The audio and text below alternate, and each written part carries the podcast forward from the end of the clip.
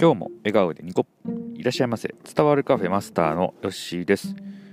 この番組は読書で得た知識をやってみる考えてみるそしてあなたと共有する番組です。早速やっていきます。一つ目腕組み現金相手を迎え入れる気持ちで腕を振りほどく。これはね腕組みってあのよく心理的にこう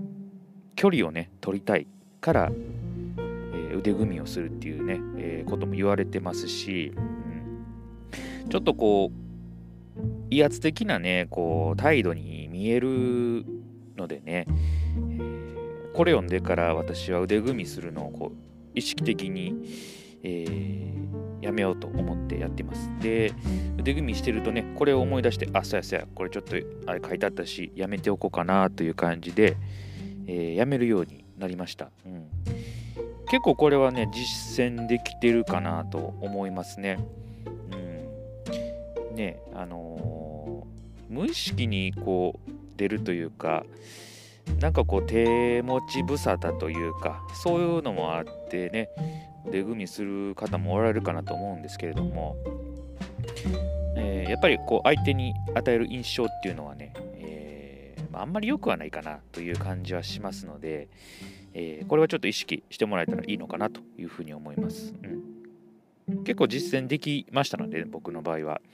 なので、ぜひあなたも一度やってみてください。はい、次いきます。大切さを伝える。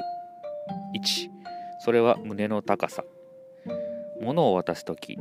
1胸の位置に引き寄せ。2曲線をイメージして優しく相手に差し出すと。はい、まあ、例えば名刺の交換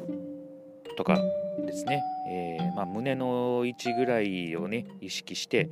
えー、そこからまあ下ろしていくとまあ、やっぱりこう優しい感じしますよね。うんこうえー、まあ、曲線描いて、渡してくると、まあ、それぐらいこう、まあ、優しい、イメージはありますね。でこれも結構ね、あのそうなんかなと思いますね。え意外とその書かれ書かれてるのを読むまではねあんまり意識したことなかったんですけれども、まあ、そう言われてみればなんかこうその高さから来ると、えー、ちょっと優しい感じするなというふうに、えー、思いました、うん、その辺はねちょっと意識しながら忘れてる時ありますけどね、えー、飯交換する時ちょっと忘れたりするんですけれども、まあ、これも結構ねあのすぐできるかなと思いますね実践できるかなと思うのでやってみたらねまた違うかなというふうに思います。はい、じゃあ次行きましょうか、えー、謝罪はトーンと表情が大事。まあ、これはそうですね。うん。まあ、トーンはね、あのー、もともと高い人とかいますし、えー、ね、その人の、まあ、あの高さ音、響というか音、まあ、高さですよね、えー、ありますけれども、あんまり高すぎたり低すぎたりとかするとなんかねあの謝ってるけれどもっていうような感じはありますし、えーまあ、やっぱ適切なところ、まあ、これも人によってねやっぱ違うんでね何とも言えないですけれども、うん、あるかなと思います。まあ、あと表情ですね。表情は大事ですよね。本当にふてくされて言ってるようなねやついたらこいつほんま謝ってんのかなっていうようなね感じにもなりますし、えー、まあしゃあないからあ悪くないと思ってるけど謝ってるみたいなね態度が出てるのを、ね、見たことありますしね、これは大事ですよね。特にま電話とか本当に難しいですよね。電話でのその謝罪とかっていうのはやっぱり相手のその表情を見れないっていうところからま、難しいのかなと思いますしそう考えるとやっぱりトーンっていうのは大事なんかなと、うん。でまあ、面と向かってやっぱり会って謝罪する場合にはこの表情とトーン大事かなと、まあ、電話の場合は本当に